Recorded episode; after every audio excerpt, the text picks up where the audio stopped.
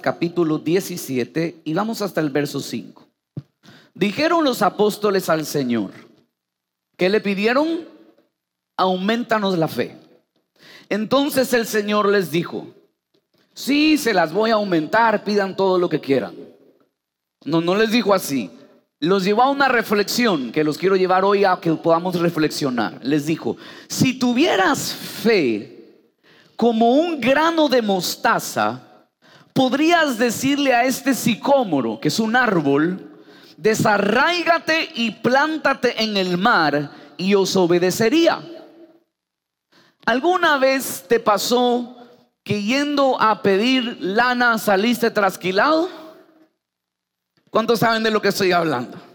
Entonces vienen los discípulos y les dice, a ver, Pregúntale tú, acércate al maestro, dile que nos aumente la fe. Entonces cuando van a pedir el aumento de fe, les dicen, maestro, mm, mira, es que lo que queremos pedirte es, no, no queremos un aumento de sueldo, no, no, no. Queremos un aumento de, a ver, ¿cómo te lo decimos, maestro? Queremos un aumento porque tú tienes una fe increíble. ¿Será que nos puedes aumentar la fe? Entonces Jesús se voltea y les dice, si ustedes tuvieran la fe, del tamaño del grano de mostaza, porque aquí específicamente va a hablar del tamaño.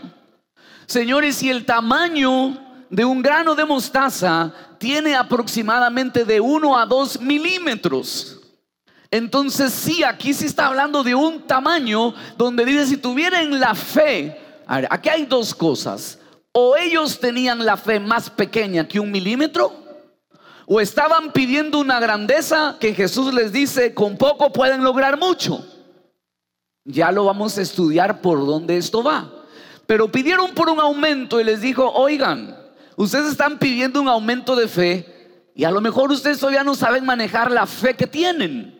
Porque si tuvieran la fe como el tamaño del grano de mostaza, entonces le dirían a un árbol sicómoro que se desarraigue. No, no le estaba diciendo que lo vuelen, no le estaba diciendo que se lleven la copa, le estaban diciendo sácalo de raíz. ¿Te ha tocado alguna vez arrancar? Vamos a hablar de la maleza. ¿Te ha tocado limpiar el jardín y sacar la maleza? ¿Qué tan rápido sale la maleza sin raíz? Pero si sin raíz la sacas, ¿qué tan rápido la bandida vuelve a crecer? Hola. ¿Y te ha pasado que intenta sacar de raíz una planta y es un martirio estar y saca una raíz y saca otra raíz y arráncala y abres y sigue porque está arraigada? Pero Jesús pone el ejemplo y les dice, si tuviesen la fe como el grano de mostaza, le podrían decir a un árbol que se levante con raíz y todo y que sea trasladado. No es un trabajo fácil. No es un trabajo fácil, pero no es un trabajo imposible y para eso se necesita fe. Yo recordé este pasaje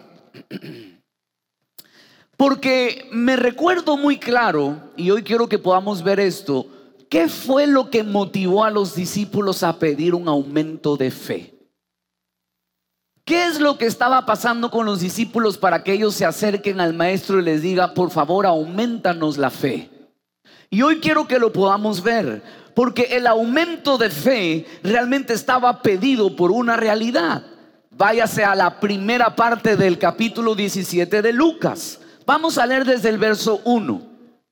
Dijo Jesús a sus discípulos, imposible es que no vengan tropiezos.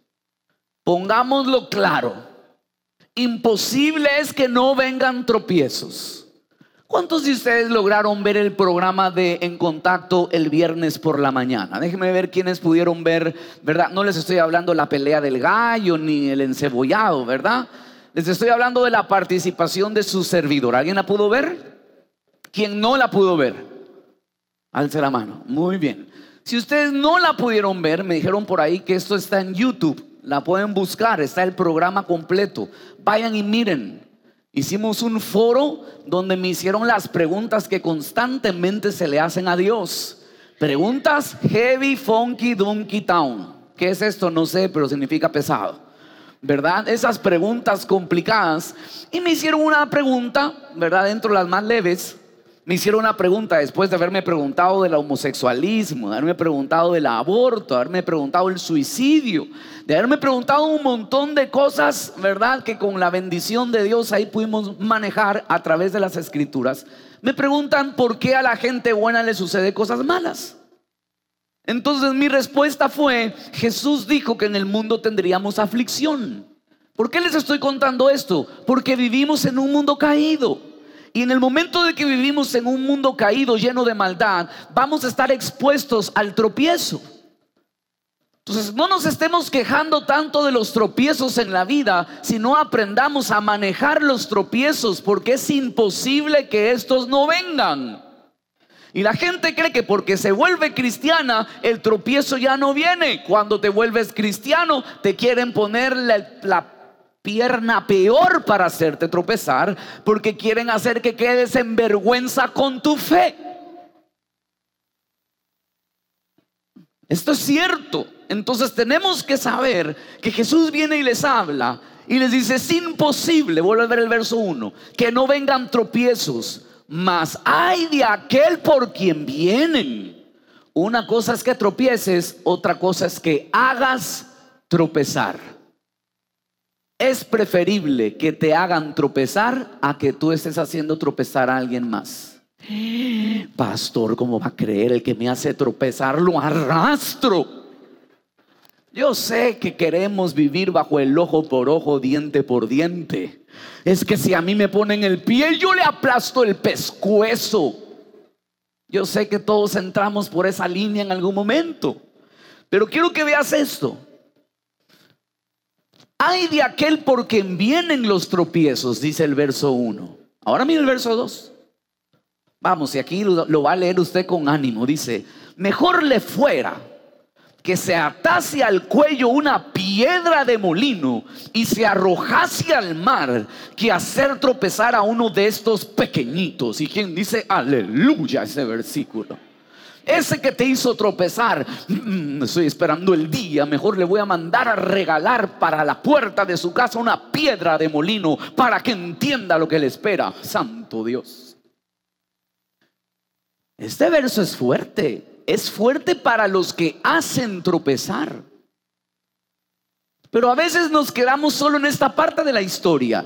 Y nos quedamos con el ofensor y nos quedamos es que lo que necesita es que alguien venga y le ponga una piedra en el cuello y lo meta en el río y que se lo lleve y que se ahogue para siempre, así aprenda.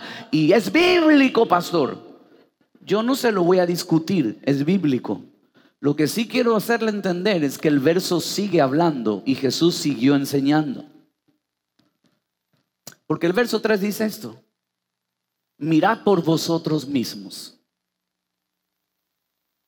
Codea al que está al lado y dígale, mira por ti mismo. ¿Sabes lo que decía Jesús? No seas metido. ¿Cierto o no cierto? Otra que decían en mi casa, no seas metiche. Ahora codea al que está al lado y dile, espíritu de metichismo. ¿Verdad? No seas metiche. Es lo que estaba diciendo aquí, porque aquí ya se armó el ministerio de ahorcar con piedras de molino a los ofensores. Y yo soy el director, pastor.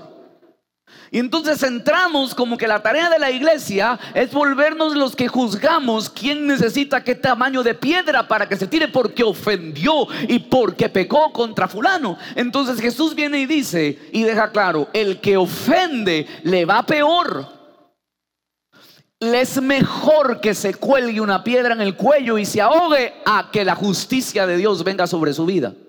Es lo que está diciendo Jesús. Pero no nos deja a nosotros como jueces, sino que nos habla y nos dice en el verso 3, miren por vosotros mismos. Voltea al que está al lado y dígale así elegantemente. Jesús dijo, métete en tus propios asuntos ¿Cierto o no es cierto? ¿Qué es lo que está diciendo aquí? Muy bien. Entonces les dice, métanse en sus propios asuntos. Ahora, ¿cuál si es nuestro asunto? Pongan atención. Si tu hermano pecare contra ti, es decir, si alguien viene a ofenderte, lo que nos toca hacerle es primero reprenderle. Yo sé que eso emociona a muchos, ¿verdad? Lo voy a reprender. Pero luego dice, y si se arrepintiere, perdónale. Déjenme explicarles por un momento qué significa reprender para que podamos entender, porque algunos que ya se están apuntando me dicen, enséñeme, pastor.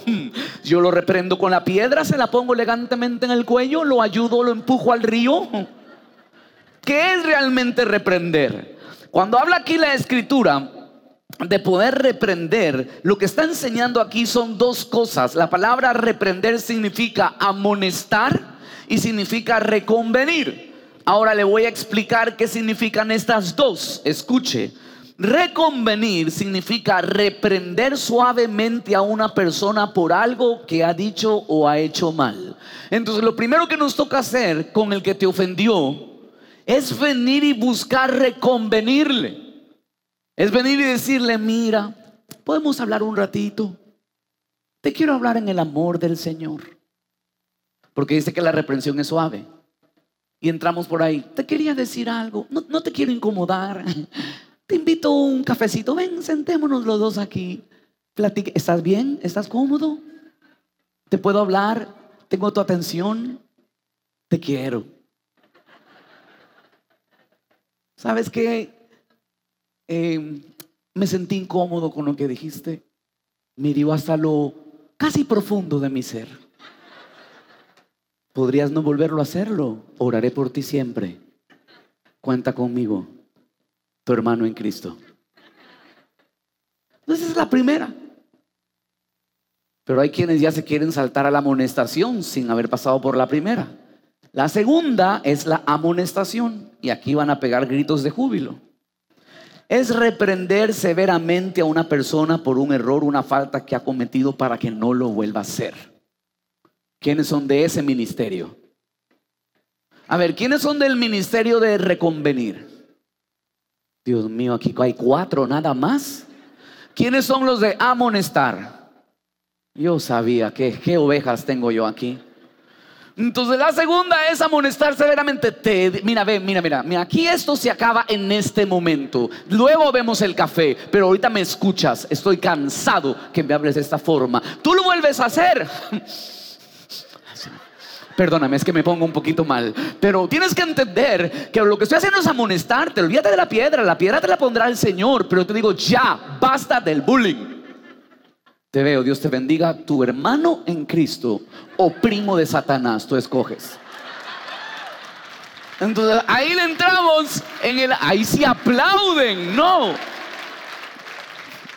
Entonces hay estas dos figuras cuando alguien nos ofende. La ve, la ve, dicen por ahí. Entonces, estas dos son las que la escritura nos está enseñando primero a hacer. Pero termina Jesús enseñando esto y dice, vuelvan al verso, rápidamente vayan hasta allá. Entonces, en el verso en la escritura, déjenme abrirlo aquí, creo que es esto el verso 2, les dice, verso 3, repréndele. Pero luego dice, si se arrepintiere, ¿qué hay que hacer? ¿Y si no se arrepintiere? Hay algunos que han agarrado esta escritura para acomodarla a su, realidad. Y creen que porque si no se arrepintió, entonces no le perdono. Y eso no es lo que esta palabra está enseñando. Lo que esta escritura está enseñando es que si la persona se arrepintió, no puede ser tan bello ¿verdad? De agarrar y decir en ese momento, no es que no siento perdonarte, me lo dices más tarde. Lo que Jesús está diciendo es, lo vamos a reprender, sea que lo vas a amonestar suave, o sea que dependiendo lo vas a amonestar severamente, pero lo que dice, el que se arrepiente, tienes que perdonarlo. No puedes dejar a la gente que te pidió perdón sin un perdón, eso no es correcto. Ahora, no es el hecho de que si no se arrepintió, como no me pidió perdón, yo nunca lo perdoné, pastor. ya te vas a dar cuenta por dónde va. Lo que está diciendo es que si yo entro a pedir algo y yo estoy reprendiendo a la persona y esa persona entra en razón, no puedo yo creerme el gran hombre que reprende sin un corazón humilde para entregar el perdón que me están pidiendo. Eso es lo que está enseñando la escritura. Porque somos muy buenos para reprender, pero muy malos para entregar perdón. Y el que va a reprender tiene que saber entregar perdón. ¿Hola? Mm, ¿Sabe que siento no servir en ese ministerio, pastor? Lo que está diciendo es, si vamos a reprender al que nos ofendió, debemos de tener el corazón correcto para entregar el perdón cuando nos lo pidan. Entonces, ¿te metes de papito rico a reprender? Ten el corazón humilde para entregar el perdón cuando la gente entre en razón. Es lo que está diciendo Jesús. ¿Me estoy dando a entender? Entonces ahí tu reprensión va a cambiar. Porque si te vuelves el súper reprende, que estás reprendiendo y te vuelves la mujer maravilla dando cátedra de todo lo que hizo y trapeas el piso por ahí con él y que fue, y luego dices, ¿sabes qué? Perdóname. Te va a agarrar una contramáquina te perdono. Pues de una vez sepa usted que la reprensión tiene un fin, volver a solucionar la relación para que esa relación pueda funcionar y Dios esté en medio de esa relación. La reprensión no es para mostrar qué tan duros somos ni qué tan guapos somos para sacar en cara de que nadie nos hará daño, sino qué tan hijos de Dios somos para reprender esperando el perdón que traiga restauración a la relación. ¿Aprendiendo? Por ahí va el tema. Entonces están igual que los discípulos, boca abierta este día. Pero espérese que esto se pone más cardíaco. Dice en el verso 4. Y si siete veces, ya esto ni siquiera le han preguntado, sino Jesús de una vez va y habla. Y si siete veces al día pecare contra ti, y siete veces al día volviera a ti diciéndome, ¿qué hay que hacer? Ahora entienden por qué los discípulos dijeron Jesús au. ¿Qué le pidieron? Inmediatamente en el siguiente verso le dicen, mira Jesús, te podemos platicar un ratito. ¿Qué pasa? mira, está bien eso de reprender y perdonar, pero lo de siete veces al día, todavía perdonar al que nos ofende, no podemos. Por eso te tenemos una petición como queriendo devolver la pelotita a Jesús. ¿Tú quieres que hagamos eso? Aumentanos la fe, porque así no podemos. Y entonces Jesús les responde tan elegantemente, les dice, si tuvieran la fe como el grano de mostaza, ojo acá, le podrían decir a un árbol que está arraigado llamado sicómoro. Escuche, el sicómoro es un árbol que puede llegar a crecer 20 metros de altura. Su copa puede ponerse en 8 metros de diámetro. Y sepa usted que lo que crece para arriba, crece para abajo. Les estoy hablando de no arrancar una plantita, ¿verdad? Que encontraste una mala hierba. Te estoy hablando de desarraigar algo que por dentro por años se lleva, que por años ha crecido, que por años tiene falta de perdón, que ha hecho raíces que crean una amargura, que han hecho un estilo de vida, responderle a la gente así por la raíz de amargura que tenemos, que nos ha cortado la alegría de vivir, que nos ha hecho levantar muros en nuestro corazón, diciendo es que así somos y por eso nos comportamos de esta forma y estamos arraigados en la amargura por no haber perdonado la octava vez en el día que nos ofendieron. Y entonces viene Jesús y les responde a los discípulos que quisieron tirarle el muerto a él diciéndole este problema, nos lo resuelves aumentándonos la fe. ¿Cuántas veces le estamos tirando la responsabilidad a Dios de nuestros asuntos? Y creemos que la, la, solución es decirle, resuélvelo tú, aumentanos tú la fe. Si quieres que perdonemos, no señores, agarra los pantalones de fe que hoy tienes, desarraiga la amargura y perdona en este día en el nombre de Jesús.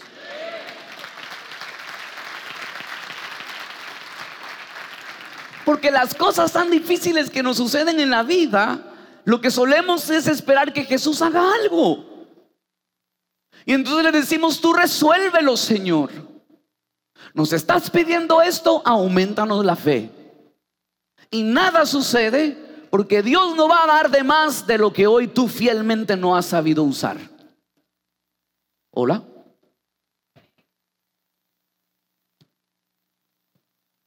Sé que la palabra está un poco dura, pero ahí se las arreglan con el Espíritu Santo.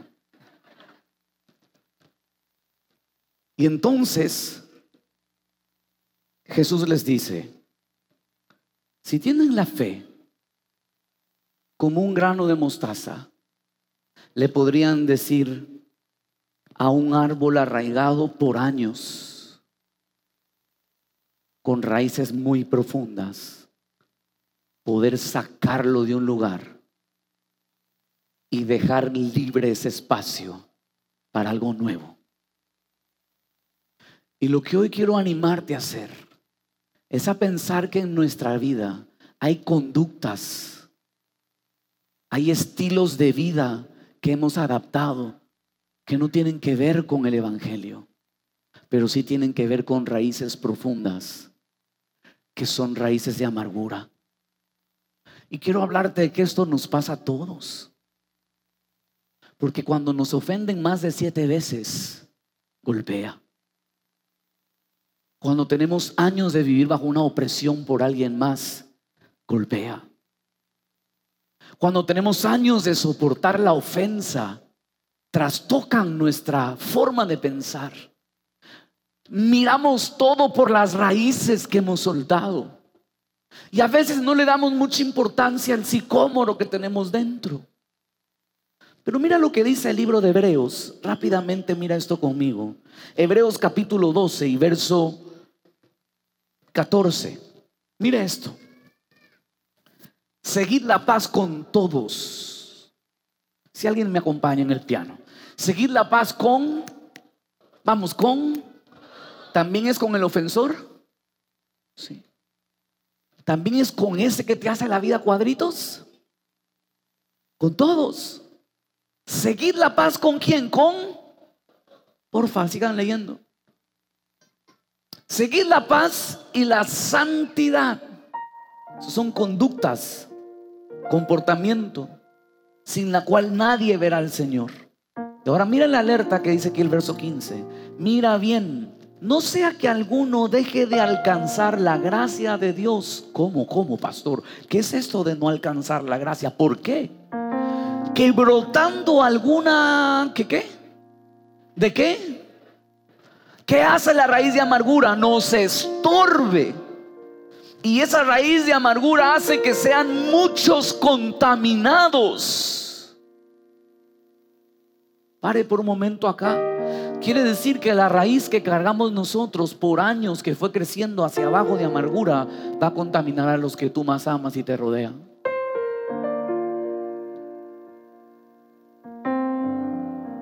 Y no tenemos que entrarle mucho a esto para entender que es cierto, ¿verdad que sí? La amargura que llevamos por la falta de entregar perdón, de perdonar, se volvió un estilo de nosotros por dentro, que eso brota hacia afuera. Y entonces contaminando con nuestra amargura, muchos son contaminados. Hay que poner un alto por amor a los nuestros. Porque así nos vamos de generación en generación y así terminamos como hoy en día estamos terminando.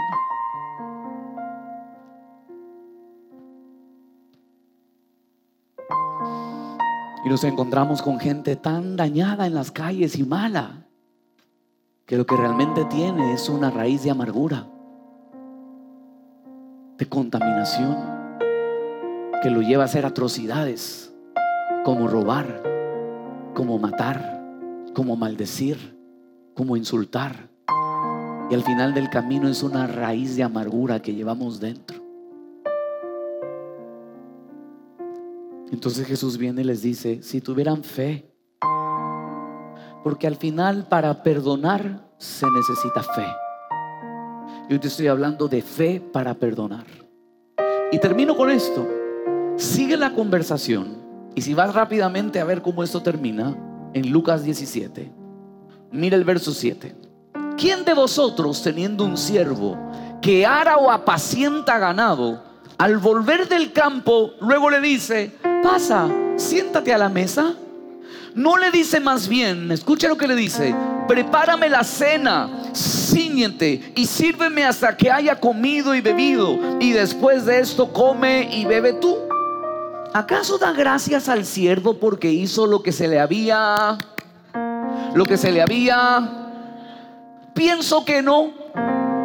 Y ahora escuche, se voltea a los discípulos en la misma conversación y les dice, así también vosotros cuando hayáis hecho todo lo que os ha sido ordenado, perdónenme. Miren acá un ratito, en el contexto de la conversación que llevaban, ¿qué es lo que se les había ordenado hacer? ¿No les oí? Más fuerte, ¿qué es lo que Jesús estaba ordenándoles? ¿Cuántas veces? Entonces les dice así, escuche, así también cuando hayan hecho, verso 10, todo lo que les ha sido ordenado, digan, siervos inútiles somos, pues lo que debíamos hacer, lo que debíamos hacer, hicimos. Todo aquel que obedece el mandato, y en la conversación que tenían era el mandato de perdonar, les dice, siervos inútiles somos. Escúcheme esto último que le quiero dejar. ¿Qué siervo? que después de arar y de apacentar el ganado, vuelve a casa y su amo le dice, siéntate a la mesa. No le dice más bien, ciñete y atiéndeme la cena. Es decir, atiéndeme personalmente mis requerimientos y mis necesidades ¿Qué es lo que personalmente Jesús les estaba encargando a los discípulos? No, no, no de las tareas de predicar, no de las tareas de echar demonios, sino una tarea personal que Jesús les estaba mandando, que ellos tenían que aprender a, otra vez aprender a. Entonces, hay quienes creen que porque ya harán, porque ya sirven, que porque ya no dicen malas palabras, que porque ya vienen a la iglesia, que porque ya honramos, porque ya diezmamos, que porque entonces ya no me pida más. Pero dice aquí, el siervo que hace sus actividades normales, luego llega a la casa y el amo le va a decir, ven a atender mis asuntos personales. Y hoy lo que Jesús está haciendo, después de haber hecho las cosas que te tocaron hacer, tus tareas asignadas diarias, te trae a la casa de Él y te dice, qué bueno que haraste toda la semana, qué bueno que te mantuviste predicando, qué bueno que cuidaste a tu familia, pero tú y yo tenemos una conversación pendiente. Es necesario que atiendas lo que personalmente te pido. Necesitas lidiar con el sicómoro que está dentro de tu corazón y agarrar un tantito de fe, desarraigarla amargura y echarlo fuera de ti y te aseguro que tus días serán mejores.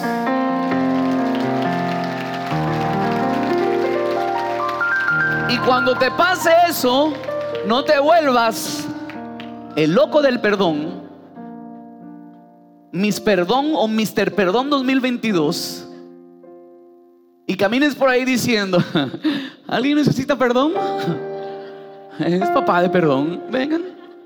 No, sino que digas, siervo, siervo, inútil somos, porque lo que se nos había ordenado, eso hicimos. No nos podemos creer más porque entregamos el perdón, porque en el momento que te crees el super cristiano, espantas al que no lo es y necesita conocer a Jesús. Y ese ha sido un grave error por los que muchos no quieren pisar una iglesia. Porque nos queremos lo súper que no somos. Porque no somos igual de imperfectos que los que están afuera somos. Lo que hemos entendido es que obedecemos el mandato y eso nos da vida en esta tierra y vida eterna con nuestro Señor.